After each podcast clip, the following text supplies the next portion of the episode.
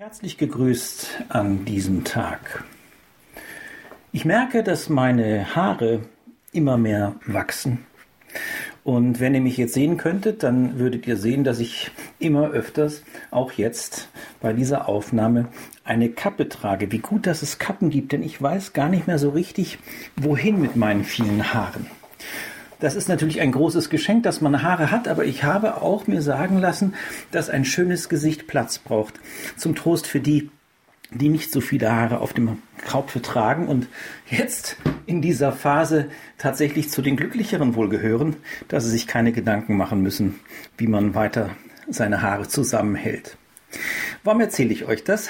Weil ich selbst darüber so schmunzeln musste, aber vor allen Dingen, weil ich in Gottes Wort wunderbare Verse gefunden habe, die auch deutlich machen, dass ähm, der Vater im Himmel tatsächlich ein jedes einzelne Haar auf unserem Haupte kennt. So steht es zum Beispiel in Matthäus 10, die Verse 30 bis 31. Bei euch, sagt Jesus dort, bei euch sind sogar die Haare auf dem Kopf alle gezählt. Fürchtet euch also nicht. Und ähm, das möchte ich dir so über diese Message heute Morgen weiter sagen. Ich möchte sagen, dass ähm, äh, dass hier letztlich ja nicht um die Haare geht, sondern um das, dass der liebende Vater im Himmel wirklich jeden einzelnen Detail von uns weiß und es liebevoll ansieht. Und da, wo wir ja auch Defizite erleben, wo wir erleben, dass ähm, Dinge schwierig werden oder schwierig geworden sind, da ist er da und da sorgt er sich um dich und um mich. Er ist der Allmächtige. Und er ist der liebende Vater in Jesus Christus für uns geworden. David hat äh, dieses Bild der Haare auch benutzt. Im Psalm 40, Vers 13 ähm, wird Folgendes von ihm gesagt. Von allen Seiten bedroht mich Unglück. Meine Sünden türmen sich vor mir auf, dass ich den Weg nicht mehr vor mir sehe.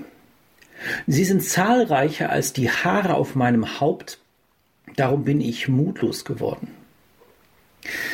Was für eine krasse Beschreibung, dass das, was auch zwischen Gott und uns, sprich die Sünde, stehen kann. Sie hat sich entweder eingeschlichen oder sie ist bewusst hineingerufen worden. Wir haben bewusst Ja gesagt dazu, dass sie diese Menge erreichen wie die Haare auf dem Haupte von David. Ich weiß natürlich nicht, wie viele Haare er hatte.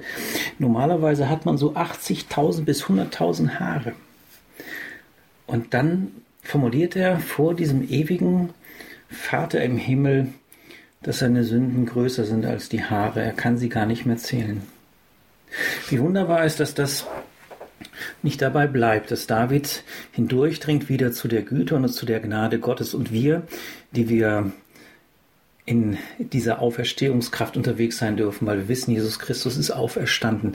Wir dürfen uns diesen Vers für heute von ihm neu sagen lassen. Bei euch sind sogar die Haare auf dem Kopf alle gezählt. Fürchtet euch also nicht. Ich darf dir das zurufen, ich darf es selbst annehmen. Wir müssen uns nicht fürchten, selbst da, wo uns auch immer wieder unsere Fehlerhaftigkeit klar wird, wo wir ja auch ähm, Sünde tun. Und von uns ist ja keiner, der nicht immer wieder auch Sünde tut. Wie wunderbar ist es, dass wir damit zu Jesus Christus gehen dürfen, dass wir da erleben, dass er sagt, ich kenne dich und ich weiß um alles und ich äh, lade dich ein, der Vergebung neu Raum zu geben. Und er vergibt gerne, wenn wir unsere Sünden, unsere Schuld bekennen. Und da ist David mir ein Vorbild. Und da sind mir andere Vorbilder und ich möchte das auch tun, weiter in meinem Leben, auch da Schuld zu bekennen, wo ich Schuld getan habe, wo mir sie, ja, offenbart wird und wo sie mir klar wird. Wie wunderbar ist, dass wir damit dann nicht weiterlaufen müssen, sondern wissen, er ist dabei und liebt unsere Köpfe, so unterschiedlich sie sind. Er liebt uns Menschen, er liebt dich und mich. Sei gesegnet an diesem Tag.